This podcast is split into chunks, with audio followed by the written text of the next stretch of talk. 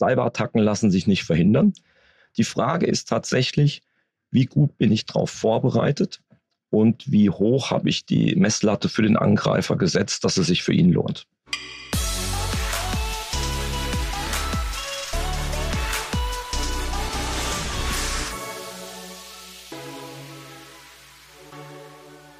Ein Thema, über das wir bisher, glaube ich, in der gesamten digitale Vorreiter in Podcast-Geschichte noch gar nicht so viel gesprochen haben, ist das Thema Security, Sicherheit. Äh, das Internet hat seine Tücken und seine Problemchen. Ähm, und deswegen freue ich mich sehr über meine Gäste, die ich jetzt bei mir im Podcast habe. Denn vor mir sitzen Kim Dang, er ist Security Manager bei Accenture, und Thomas Schumacher.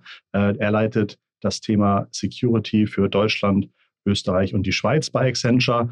Ähm, ich hatte mir vorher schon überlegt, wie sehen die beiden aus? Sehen die total nerdig aus oder sehen die total, äh, drehen die sich bei jedem Schritt dreimal um, weil sie wissen, dass sie überall beobachtet werden. Aber ihr seht bisher relativ normal aus. Äh, schön, dass ihr hier seid.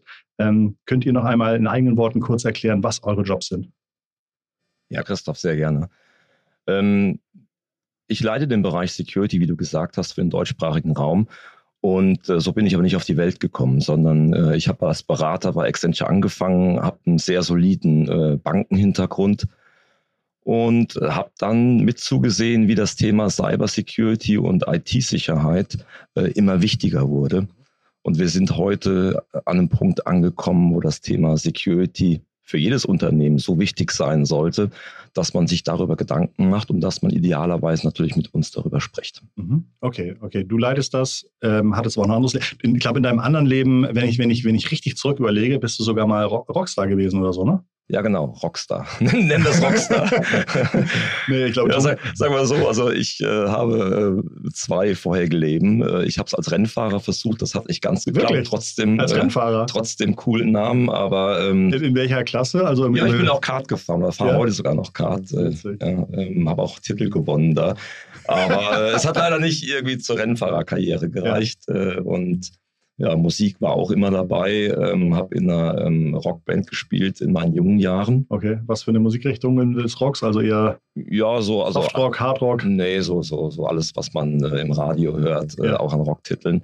Äh, da waren noch teilweise große Auftritte. Äh, Gott sei Dank gab es damals noch nicht so viele Videohandys, deswegen äh, das kenne ich tatsächlich. Also das ist schwer, da irgendwie Quellen zu finden. Aber ja, das ist gut, dass du es ansprichst. Ich, hab, ich, hab, äh, ich war 1999 oder 98 war ich erster deutscher Jojo-Meister und hatte irgendwie auch die peinlichsten Auftritte äh, und bin wirklich wirklich dankbar, dass das, dass das noch vor YouTube war. Also insofern weiß ich genau, wovon du sprichst. Ähm, okay, sehr gut. Das heißt, ähm, okay, das, heißt, das ist jetzt sozusagen dein, deine dritte Karriere. Ähm, wie sieht es bei dir aus, Kim? Was hast du vorher gemacht? Genau, ich bin Quereinsteiger. Ich hatte vorher wenig mit Security zu tun und habe mir das sozusagen bei Accenture dann angeeignet. Mhm. Ähm, Security ist halt ein Thema, wo, wenn man einmal reinkommt, sich unheimlich groß entfaltet. Ähm, ja. Es ist eine Riesenpalette. Security ist nicht ein Thema, was man mit einer einer Thematik abgefrühstückt hat, sondern womit sich jedes Unternehmen einerseits beschäftigt und dementsprechend halt auch eine extreme Komplexität halt ja. mit sich bringt. Und von daher ähm, ist es ein Thema, wo sich auch jeder super entwickeln kann ja, bei Accenture und wo ich auch unheimlich viel gelernt habe. Und jetzt mittlerweile in meinem vierten Jahr bei Accenture sind wir halt äh, an dem Standpunkt, wo wir die Kunden super beraten können über verschiedene Themen und wo wir die Kunden natürlich auch an der Security-Reise mitbegleiten, weil Security nur mal eine Reise ist, nicht nur ein fixer Punkt und ein Thema, was man abarbeitet. Mal konkret, ich glaube, bei Security spricht man von Angriffsvektoren, also Möglichkeiten, wie man irgendwie die, die Sicherheit einer Firma, eines Unternehmens kompromittieren kann oder wie man irgendwie an Daten kommen kann. Was sind so typische Angriffsvektoren, die man sich als KMU eigentlich bewusst sein sollte? Ja, da gibt es natürlich vielfältige und äh, im Grunde genommen, ich hole jetzt ein bisschen mehr aus, weil ähm, ähm, wir sind ja heute komplett digital. Ähm, jede Kaffeemaschine ist irgendwo miteinander verbunden und spricht und ist äh, in einem Netzwerk vorhanden. Das Internet an sich ist ja in den Gründerjahren mit einer ganz anderen Idee äh, geboren worden. Ja, man wollte irgendwie ja bewusst offene Kommunikation zulassen. Und es gibt tatsächlich in den Gründungsdokumenten ähm, Protokolle, wo man das Thema Security diskutiert hat. Gründungsdokumente, ist das so die Zeit von Tim Benders-Lee noch ganz am Anfang oder ist das, ist das? Ja, genau, wo man, wo man also ähm, über die Vorläufer des Internets äh, sich Gedanken gemacht und Architekturbilder gemacht hat. Und da steht halt original drin, Security to be defined at a later point. Ja. Das heißt, man hatte eine gute Idee. Wahrscheinlich auch sinnbildlich dafür, wie Security in den meisten Unternehmen gehandelt wird. Ja, oder? genau. Und, und daraus kann man es gut erkennen und ableiten, weil äh, die Idee des Internets war, Leute zusammenzubringen. Und zwar eben nicht geschlossen, sondern offen. Ich mache mal einen Vergleich dazu. Wenn ich ein Haus baue und ich sage bewusst als Feature des Hauses, ich habe zwar Türen und ich habe Fenster, aber ich habe keine Schlösser, weil ich möchte, dass da jeder reinkommt, weil ich möchte mit Leuten zusammen äh, Party feiern, ich möchte äh, Leute treffen. Das Problem ist nur, dass die Idee natürlich total gut war, aber ähm, es eben nicht nur nette Menschen gibt. Und äh, wir müssen uns eins immer vor Augen halten, ähm, Security- oder Cyber-Attacken sind kriminelle Straftaten. Ja? Und äh, das Problem ist, ich nehme das äh, Bild mit den Türen nochmal, wenn ich jetzt keine Schlösser in den Türen habe, dann kommen halt eben auch die bösen Jungs rein, äh, weil es eben nicht versperrt ist. Total. Ähm, da du das Bild jetzt gerade gemacht hast mit den Schlössern, möchte ich einen kurzen Tipp auch an die Zuhörenden geben. Es gibt auf YouTube einen Kanal, der heißt The Lockpicking Lawyer. Ich versuche den nochmal in die, in die Notes zu verlinken. Das ist ein Typ, der sich seit Jahren darum kümmert, Schlösser zu öffnen, ähm, ohne Zerstörung. Und es ist wirklich erschreckend, wie einfach das ist. Und er hat auch verschiedene Talks gemacht, wo er einmal erklärt, wie, wie das Sicherheitskonzept von Schlössern ist und wie äh, das teilweise einfach gar kein Wille ist, so richtig da mal hinzugucken, weil man dann im Grunde im Grunde könnte man tatsächlich fast irgendwie Schlösser lassen, wenn man, weil irgendwie, weil die so einfach oft zu knacken sind, auch moderne Schlösser, auch Schlösser, die jetzt irgendwie heute gekauft werden. Also Lockpicking Lawyer, mal einen Talk von ihm auf YouTube angucken, wirklich eye-opening, äh, fand ich jedenfalls. Okay, also das sozusagen, okay, das Thema Security muss extra bedacht werden. Ähm, und ihr helft den Unternehmen zu erkennen, was es da konkret für Probleme gibt und wie man die erkennt und dann wahrscheinlich auch mit welchen Lösungen die dann bekämpft werden können. Genau, es gibt im Prinzip mehrere Sichten auf das Thema Security. Die einfachste ist natürlich immer, dass man versucht, möglichst Gefahren und Risiken zu vermeiden. Mhm. Das heißt, ich kann Millionen, Milliarden Geld ausgeben, um äh, Cybersicherheit herzustellen. Es gibt ganz viele Technologien, es gibt ganz, ganz viele Anbieter. Das Problem ist nur, der Angreifer hat einen Vorteil. Er braucht ja nur einen Lucky Punch. Mhm. Und ich kann Technik aufstellen, ich kann meine Mitarbeiter schulen, aber am Ende äh, brauche ich ja nur einen Eingang in, äh, in die Systeme. Und das ist relativ einfach. Sehr einfach. Ja, wir denken immer noch an schlecht geschriebene E-Mails, äh, wo drin steht, du bist der Erbe und du, äh, du musst dich nur melden, musst nur hier draufklicken, dann bekommst du 10 Millionen von irgendeinem Onkel in Uganda, den niemand kennt das sind ja schlechte Beispiele, ja. ja sondern äh, Phishing-Kampagnen oder Phishing-Attacken können ja sehr zielgerichtet sein. Mhm. Beispielsweise weiß ich, dass du irgendwie ein, ein neues Mountainbike suchst ja, und ich schicke dir einen Link, sag, guck mal hier, ich mhm. kann dir eins anbieten, äh, schau dir mal die Bilder an, äh, passt das für dich? Mhm. Würdest du draufklicken? Hm, mhm. Wahrscheinlich ja. ja. Mhm. Also deswegen, äh, Cyberattacken lassen sich nicht verhindern. Die Frage ist tatsächlich, wie gut bin ich darauf vorbereitet und wie hoch habe ich die Messlatte für den Angreifer gesetzt, dass es sich für ihn lohnt. Und da muss ich mir halt Gedanken drüber machen. Was will ich eigentlich schützen? Ich gehe jetzt mal wieder auf Unternehmen. Will ich meine, äh, meine, meine Kundendatenbank schützen? Wahrscheinlich ja. Will ich die Kantinenverwaltung schützen? Hm, wahrscheinlich nicht. Ja. Äh, deswegen muss man sich die Frage stellen, was will ich eigentlich schützen? Wie hoch will ich die Latte hängen? Ich muss mir aber auch darüber im Klaren sein, dass ich es trotzdem nicht immer verhindern kann. Das heißt, ich muss auch darüber nachdenken, naja, wenn es denn soweit ist, wie schnell erkenne ich es denn? Um eine Zahl zu nennen, bis vor wenigen ähm, Jahren, also zwei, drei Jahren, war es so, dass große Unternehmen wie große Banken im Durchschnitt fast ein Dreivierteljahr gebraucht haben, um überhaupt Angriffe zu erkennen. Ich nehme jetzt nochmal eine Analogie. Wenn ich mir überlege, ich habe einen Einbrecher im Haus, und der steht acht Monate in meinem Schlafzimmer, schaut mir beim Schlafen zu, dann ist das, glaube ich, ein sehr äh, beunruhigendes Gefühl. Und im Grunde genommen ist das eben die zweite Disziplin. Wie erkenne ich denn, dass ich unter Angriff bin? Und wenn ich es dann schnell erkenne, kann ich natürlich auch schnell handeln. Und auch beim Handeln, ja, was mache ich denn, wenn ich angegriffen bin? Äh, wie gehe ich damit um? Gibt es da auch irgendwie Dinge, die ich, worauf ich mich vorbereiten kann? Oder fange ich an nachzudenken, wenn der Fall eingetreten ist und wirklich die Hütte brennt. Mhm. Ja. Also das sind alles The Themen, wo wir mit Kunden äh, in Diskussionen sind, wo wir Kunden helfen. Gibt es so Statistiken, dass man irgendwie weiß, jeden Tag laufen in Deutschland äh, 200 Angriffe oder jeden Tag werden in Deutschland x und x äh, Hacking-Versuche gemacht oder so? Ja. Teilweise laufen solche Themen ja auch automatisiert ab. Das heißt, da setzen sich die Kriminellen hin, haben ein Computerprogramm geschrieben, das einfach alle deutschen Domains abprüft und sagt, wer hat diese Version dieser Software installiert, wo ich irgendwie theoretisch rein kann und hat dann so eine Shortlist, um dann darauf irgendwie weiterzugehen. Also gibt es da Statistiken zu? Jede Menge, jede Menge. Ich habe jetzt die Zahlen nicht im Kopf, ich kenne das aber von meinen Kunden äh, und das sind ja in der Regel große Unternehmen. Da ist es so, dass die natürlich sehr starke Security-Maßnahmen schon haben. Und trotzdem kommen da täglich Tausende von Angriffen. Und so wie du sagst, die meisten sind halt so Weitwurfangriffe, die dann ins Leere laufen. Ja, ich mache auch hier wieder ein Beispiel. Wir kennen äh, eine Angriffsart, wo Leute Initiativbewerbungen schicken die sind auch gut geschrieben. Da steht dann drin, hiermit bewerbe ich mich äh, für eine Stelle als Maschinenschlosser bei Ihnen im Unternehmen. Ist natürlich doof, wenn ich jetzt Bäckerei habe, ja, dann ähm, denke ich, hops, das passt irgendwie nicht. Ja.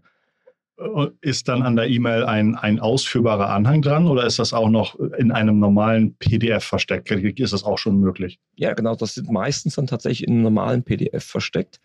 Äh, das heißt, ähm, nehmen wir das Beispiel jetzt weiter. Wenn ich jetzt Bäcker bin, werde ich die E-Mail äh, weglegen und sagen, hm, wohl irgendwie falsch geleitet oder ich weiß, es ist ein Angriff. Wenn ich jetzt natürlich gerade Maschinenschlosser suche, bin ich natürlich auch geneigt, da drauf zu klicken. Ja. Und dann schaue ich mir, dann öffne ich dieses PDF-Dokument. In diesem PDF-Dokument ist ein ausführbarer Code, das heißt ein Makro, wie man das auch selbst programmieren kann. Mhm. Und dann wird eben diese Schadsoftware auf meinem Rechner installiert.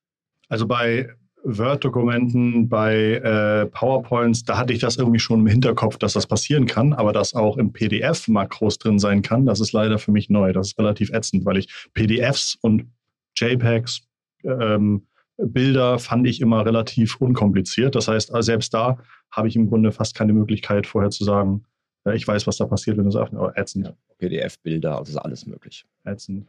Also grundsätzlich gilt halt immer zu prüfen, kennt man den Absender, erwartet man die E-Mail ja, und im Zweifelsfall die E-Mail nicht öffnen. Ja, weil das ist halt, Ransomware ist halt ein großes Thema. Ja. Ähm, und über 80 Prozent der Ransomware-Angriffe passieren über Phishing. Ja, genau wie Thomas meinte, die Leute sind eher gewollt, eine E-Mail zu öffnen, ja, einen Anhang zu lesen, als vielleicht sich eine Datei runterzuladen. Ja. Und dadurch haben wir halt ein riesiges Angriffspotenzial und da haben wir auch einen der größten Angriffsvektoren, die wir halt sehen, für alle Unternehmen, egal wie groß.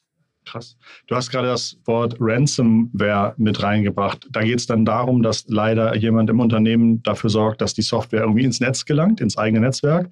Und die Software sucht sich dann irgendwie Punkte, um sich zu installieren und dann fängt sie an, Festplatten zu verschlüsseln, Server runterzunehmen und man kommt im Grunde nur wieder an seine eigenen Daten, äh, wenn man vielleicht irgendwie eine hohe Bitcoin-Summe an irgendwelche äh, kriminellen Dritte überweist oder sowas. Ne? Richtig, richtig. Und das ist auch nichts Seltenes in Deutschland mehr. Also es ist nichts mehr so, wo man sagt, das passiert einmal im Jahr, sondern das passiert laufend, oder? Genau, genau. Es hat tatsächlich eine neue Renaissance erfahren in den letzten Jahren. Ja.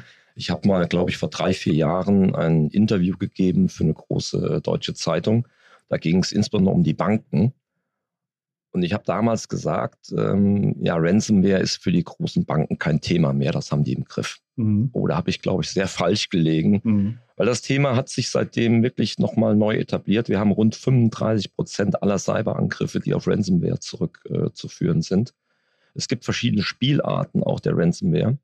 Es gibt die, wo beispielsweise äh, dein Rechner blockiert wird. Du kannst einfach nichts mehr machen. Es gibt dann die, ähm, wo deine Daten verschlüsselt werden. Wo du dann auch diese schönen äh, Anzeigen siehst, beispielsweise auf den ähm, Displays der Deutschen Bahn in Bahnhöfen, ja, wo dann steht, ja, die Daten wurden verschlüsselt. Bitte zahlen Sie eine ähm, Summe X in Bitcoins. War das der Deutschen Bahn passiert? Ja, das sind, das, es gibt kaum ein Unternehmen, dem es nicht passiert ist, sagen ja. wir es mal so. Und insofern, ähm, ja, sind das halt die gleichen Muster.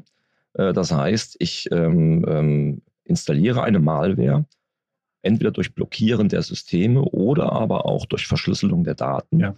Oder und Verschlüsselung und Diebstahl der Daten. Mhm. Dann habe ich sogar zwei ähm, ähm, Erpressungstatbestände, weil ich äh, kann einmal die Daten freischalten lassen und dann auch wieder die ähm, Daten äh, zurückkaufen mhm. lassen. Und das sind natürlich äh, sehr gängige Methoden, gerade weil sie einfach sehr einfach zum Erfolg führen. Und die, die Angreifer, das sind keine Einzelkämpfer, sondern das sind tatsächlich organisierte wie Unternehmen, also wie Unternehmensstrukturen aufgebaute ähm, äh, Gruppen. Wo sitzen die? Das ist ein schwieriges Thema und auch nicht einfach zu beantworten oder, oder, oder sehr, sehr einsilbig zu beantworten. Es gibt halt sehr, sehr viele Hotspots. Im Grunde genommen überall da, wo ähm, Regulierung nicht so sehr ähm, ähm, vorhanden ist. Also wir haben sehr viele Hackergruppen im russischen Raum, wir haben sehr viele Hackergruppen äh, auch im asiatischen Raum. Ähm, es gibt unterschiedliche Typen von Angreifern. Es gibt die organisierten Banden. Es gibt natürlich auch Aktivisten, die irgendwie politische Ziele erfolgen.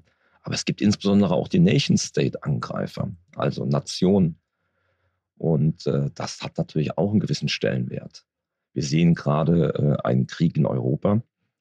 Der findet im Fernsehen natürlich mit Waffen statt, aber der findet natürlich auch äh, virtuell im Cyber Raum äh, statt. Und das ist eben ein Teil der heutigen Gesellschaft. Das äh, ist äh, so nicht wegzudenken. Mhm. Ihr, ihr, habt eine, eine Partnerschaft mit Vodafone. Äh, Kim, weißt du, wie die genau aussieht oder was sind da so typische Szenarien, die da auf euch zukommen oder, oder Themen, die an euch herangetragen werden?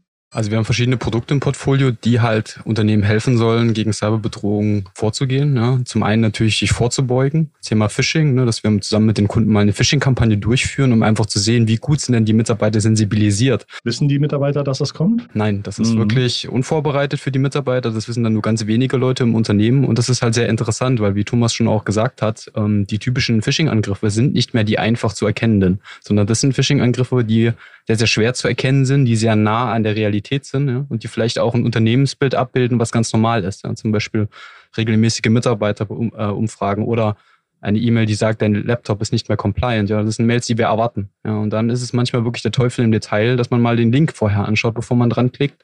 Oder ob man sich wirklich einmal anschaut, woher kommt denn diese Mail? Wer ist der Adressant? Und das ist schon eines der größten Themen, wo sich die Unternehmen sehr, sehr gut selbst helfen können, wenn sie ihre Mitarbeiter sensibilisieren. Aber auch so Themen wie Penetration Tests, Schwachstellenanalysen und dann natürlich auch in die Richtung. Penetration Test heißt, dass es irgendwie äh, halb automatisiert, halb manuell eine Liste von x 100 möglichen Einfallstoren abgeprüft wird oder sowas, ne? Genau, was wir als Accenture natürlich machen, ist einen Pentest manuell durchzuführen mit einem Cybersecurity-Experten, wo wir halt international sehr, sehr gut aufgestellt sind, die halt wirklich mal mit dem Unternehmen einen Ernstfall durchproben und wo wirklich mal ein Experte sich versucht, in das System sozusagen vorzubewegen und dort auch zu schauen, was wäre möglich, ja? Welche Datenbanken kann ich abschalten? Welche Daten könnte ich entwenden? Worauf habe ich Zugriff? Kann ich zum Beispiel auch eine Produktion lahmlegen? Mhm. Und das ist für ein Unternehmen sehr, sehr wertvoll herauszufinden, wie verletzlich bin ich im Rahmen eines Angriffs. Was sind eure Erfahrungen? Also, wenn, wenn sowas passiert ist, Lösegelder sind, glaube ich, teilweise auch sehr hoch bei dieser Ransom-Geschichte. Das Ransom ist ja nur ein, ein Thema. Du hast ja schon beschrieben, oder ihr habt ja schon beschrieben, was es noch alles für Möglichkeiten gibt, die auch teilweise den Ruf einer Firma kaputt machen können, wenn die Daten entwendet werden. Also wirklich geschäftsbedrohliche Probleme, äh, die auf einen zukommen können. Ähm, gibt es so eine Art Daumenregel, dass man sagt, für 100 Euro, die ich in meinem IT-Budget habe, müsste ich eigentlich 15 Euro für Security ausgeben oder, oder kann man das gar nicht so, so genau sagen? Doch, kann man. Kann man. Es gibt da auch Statistiken natürlich drüber, ähm, welche Branche äh, in der Regel welchen Spend ja. hat äh, an Security-Ausgaben. Ähm, und man kann, man kann sagen, ja, bei, bei großen Unternehmen liegt das wahrscheinlich zwischen, ähm, zwischen 7 und 10 Prozent der, ähm, der gesamten Ausgaben für IT. Ähm, das Thema ist nur, ich kann die natürlich äh, total sinnlos einsetzen, die 10 Prozent oder sehr zielgerichtet. Mhm. Und da sind wir gerade. Alle Kunden haben schon mal in irgendeiner Form viel Geld für Security ausgegeben teilweise, weil sie den Ernstfall erkannt haben, teilweise, weil es regulatorisch auch gefordert war. Und äh, es findet gerade tatsächlich eine Konsolidierung statt, um zu schauen, was sind denn die richtigen Dinge? Mhm. Wie investieren wir richtig? Und was sind auch wirklich die Dinge, die wir schützen wollen? Und, und wie machen wir das richtig? Mhm. Also deswegen, ähm, die Erkenntnis ist mittlerweile da. Mhm. Hättest du mich vor zwei Jahren gefragt, hätte ich sagen müssen, das ist noch nicht überall angekommen. Mhm. Aber mittlerweile weiß jeder Vorstand oder jeder Geschäftsführer auch von einem KMU, dass da richtige Probleme lauern. Und ich meine, machen wir uns nichts vor, Allianz äh, Risikobarometer Barometer fürs Business erscheint jedes Jahr. Äh, da hat es, haben es Cyber-Security-Risiken auf Platz 1 der Business-Risiken mhm. geschafft. Also nicht irgendwie IT-Risiken, sondern Business-Risiken. Mhm. Und zwar lustigerweise noch vor der Pandemie. Mhm. Ja. Das zweitgrößte Risiko weltweit ist äh, äh Betriebsausfall, mhm. was mit einem Cybervorfall ähm, einhergeht. Das heißt, wenn man die Dinge zusammennimmt, dann ist mittlerweile angekommen, dass das eine ernsthafte Bedrohung ist, dass man was tun muss. Und insofern ist die Frage, ja, was tut man denn und was tut man äh, denn richtig? Ein Thema gibt es dabei. Und deswegen äh, haben wir auch so viel ähm, ähm, Diskussionen und, und, und Gespräche mit Kunden. Ich brauche ja Spezialisten dafür. Ja. Und Security-Spezialisten, da gibt es einfach viel zu wenige. Ja. Also wenn's und kein Mensch kann irgendwie einschätzen, hat er es irgendwie zu 10% drauf oder zu 90% drauf wahrscheinlich. Ja, und es gibt auch eine riesen Bandbreite, wie Kim eben schon sagte, an Security-Themen. Ja. Wenn ich jetzt beispielsweise der, der Experte äh, darin bin, ähm, Angriffe zu erkennen, ja. da bin ich nicht der Experte, digitale Identitäten ja. äh, ähm, ähm, aufzusetzen. Also deswegen, das ist ein Riesenthema. Und insofern kann ich auch nur den Kunden den Tipp geben, ähm, nicht versuchen, von Anfang an alles selbst zu machen, sondern wirklich zu versuchen, strategisch darüber nachzudenken, was mache ich selbst, was gebe ich raus an Experten, die es machen. Und, unter, und das ist ja auch der, der Ansatz, den wir mit Vodafone gemeinsam ja. haben, dass wir eben Vodafone-Kunden helfen, mittelständigen Kunden in der Regel helfen, von unseren doch bei sehr großen Kunden erprobten äh, Service-Dienstleistungen da auch Gebrauch zu, zu machen. Gibt es, wenn ich das jetzt höre und sage, ich gebe leider noch nicht 7 bis 10 Prozent meines äh, IT-Budgets für die Sicherheit aus, gibt es da jetzt irgendwie eine 0800 Security-Telefonnummer oder sowas, die ich anrufen kann, um mal zu gucken, äh, wie sieht so eine erste Evaluierung aus oder was sind so die ersten Schritte oder was sind so die ersten ähm, Möglichkeiten, die ich machen kann, falls ich mich da jetzt näher zu informieren möchte? Ja, das übergebe ich gerne an Kim, weil das ist genau der Startpunkt äh, für einen der Services, den wir in diesem Vodafone ähm, in dieser Vodafone-Kooperation auch anbieten. Genau, also grundsätzlich natürlich ähm, erstmal mit dem Vodafone-Berater sprechen zu dem Thema Security-Portfolio. Ähm, und, das ist auch das, was Thomas schon angesprochen hat, wir haben einen Service, wenn es bei einem Kunden wirklich brennt, wenn es zu einem Cyber-Security-Vorfall kommt, dass er eben diese Hotline hat, wo er dann am Ende uns anruft und wo wir dem Kunden halt wirklich auch in diesem Notfall helfen mit einem Breach Response und Forensic Service. Das heißt, wir schauen uns genau an, was ist das Problem, dämmen dann auch das Problem technisch ein und klären dann auch dem Kunden zusammen mit der Geschäftsführung, weil die muss man auch immer mit abholen im Rahmen von so einem Vorfall. Wie können wir jetzt weiter vorgehen und was sind die nächsten Schritte? Ja. Und das ist was, wo sich jedes Unternehmen äh, sehr, sehr dafür interessiert, weil wir nun mal nicht die Fachkräfte in den Unternehmen haben und viele Unternehmen erst im Notfall auf die Suche gehen nach einem guten IT-Dienstleister. Und das ist ja genau das, was wir nicht wollen, weil wenn wir zurückgehen zu dieser Hausen-Analogie, also zum Haus, wenn das Haus brennt, will man nicht erst nachschauen, welche Feuerwehr die beste ist, sondern man will am besten schon hier einen Partner an der Hand haben, ja, mhm. man weiß, ich brauche nur noch die Nummer wählen. Ja. Und das ist der, der Hauptgedanke dahinter. Und es geht auch für uns als, als Security-Anbieter nicht darum, besonders viele Services zu verkaufen, sondern den Kunden einfach eine Sicherheit mitzugeben, dass sie wissen, dass sie eine gute Leistung, eine sehr gute Leistung von uns bekommen, in den Momenten, wo sie sie wirklich brauchen. Gibt es dieses Jahr noch irgendwelche äh, Meilensteine oder neuen Produkte oder wichtige Versionierung von Software, wo ihr wisst, auch jedes Mal, wenn Windows aktualisiert wird, dann wissen wir, haben wir die nächsten drei Monate viel zu tun. Also gibt es da noch irgendwelche Meilensteine, die gerade in der Security-Branche dieses Jahr anstehen bei euch? Ja, das, das kann man so leider nicht pauschal sagen. Ähm, das Thema ist einfach folgendes. Softwareentwicklung für, hat immer ähm, ähm, ja, Schwachstellen inkludiert. Und nur um mal eine Größenordnung zu nennen äh, große Unternehmen äh, machen Schwachstellen-Scans oder wir machen das auch als ja. Service für Unternehmen. Genau. Und wir reden da nicht über zwei Schwachstellen, die ja. gefunden werden, sondern wir reden da über Hunderttausende von Schwachstellen. Das heißt, am Ende des Tages kommt es darauf an, dass man eben diese Schwachstellen identifiziert, dass man die abgleicht, dass man die priorisiert und dann nach der Priorität abarbeitet. Und das ist halt ein, ein, ein Rennen, ähm, was immer fort anhält. Und das ist leider die schlechte Nachricht mhm. für alle Kunden draußen. Äh, ich, das ist nicht one, uh, one time on off. Ja, ich äh, ich mache das einmal, dann lege ich mich schlafen und, und äh, habe dann ausgesorgt, sondern ich muss anfangen, es zu tun und ich muss regelmäßig, ja, permanent auf der Hut sein, muss mich immer weiterbilden, muss immer schauen, was gibt es Neues im Markt welche neuen Angriffsmuster kommen. ist vielleicht in meiner Branche irgendwas Besonderes, auch gerade, wo ich feststelle, das Gesundheitswesen wird gerade während der Corona-Zeit ja sehr stark äh, angegriffen. Ja. Äh, wir sehen das jetzt äh, auch in der Krise ähm, in Europa, dass äh, dort ähm, Regierungen äh, angegriffen werden, dass da NGOs angegriffen werden. Und das sind Themen, da muss ich einfach ähm, permanent auf der Hut sein und, äh, und schauen, dass ich die richtigen Dinge habe. Tja, ich weiß gar nicht, was ich wünschen soll. Also ich theoretisch äh, natürlich irgendwie einerseits viel zu tun, aber andererseits möchte ich natürlich meinen, auch den ZuhörerInnen hier zu Hause irgendwie viel Sicherheit wünschen. Also, aber okay, ich, also, na, also vielen Dank, dass ihr mir da einen Einblick gegeben habt. Ähm, gut, dass ihr euch darum kümmert. Erschreckend zu hören, dass es halt leider nicht irgendwie ein, zwei Sachen sind, die dann irgendwie gefixt werden müssen, sondern wahrscheinlich jeder Computer, jedes Gerät, äh, jede Version dann wieder ihre eigenen Probleme macht. Also wenn man da einmal erstmal anfängt, sich Gedanken zu machen, hast, habt ihr recht, ne, dann kann man eigentlich nur priorisieren und sagen, gegen den Worst Case vorbereitet sein. Äh, alles andere versucht man, ich glaube, ich glaube, ja, alles andere versucht man irgendwie zu ähm, improvisieren oder dann zu gucken, was irgendwie anliegt, aber zumindest erstmal zu wissen, das, was existenzgefährdend sein könnte, muss auf jeden Fall irgendwie abgedeckt sein. Äh, und wenn man das hinbekommen hat, dann kann man irgendwie die, die zweite Prio angehen oder sowas. Spannend. Ähm, Kim Dang, Thomas Schumacher, vielen Dank, dass ihr bei uns wart. Sehr ähm, gerne. Ähm, wir verlinken nochmal in den Shownotes eventuelle Kontaktmöglichkeiten, beziehungsweise vielleicht auch habt ihr da einzelne eigene Landingpages für gebaut. Also schaut mal bitte in die Shownotes, falls euch das Thema noch genauer interessiert. Das war digitale Vorreiter Innen für diese Woche von Vodafone, dein Podcast zur Digitalisierung. Ich bin Christoph Bosek und das nächste, was ich jetzt mache, wenn ich gleich den Podcast ausmache, ist endlich mal meine ganzen Updates am Computer und Handy installieren, denn äh, seitdem ich mit euch gesprochen habe, habe ich da so ein merkwürdiges Gefühl. Alles klar. Danke, dass ihr dabei seid. Liebe digitale Grüße zu euch nach Hause von Kim, Thomas und Christoph. Ciao, ciao.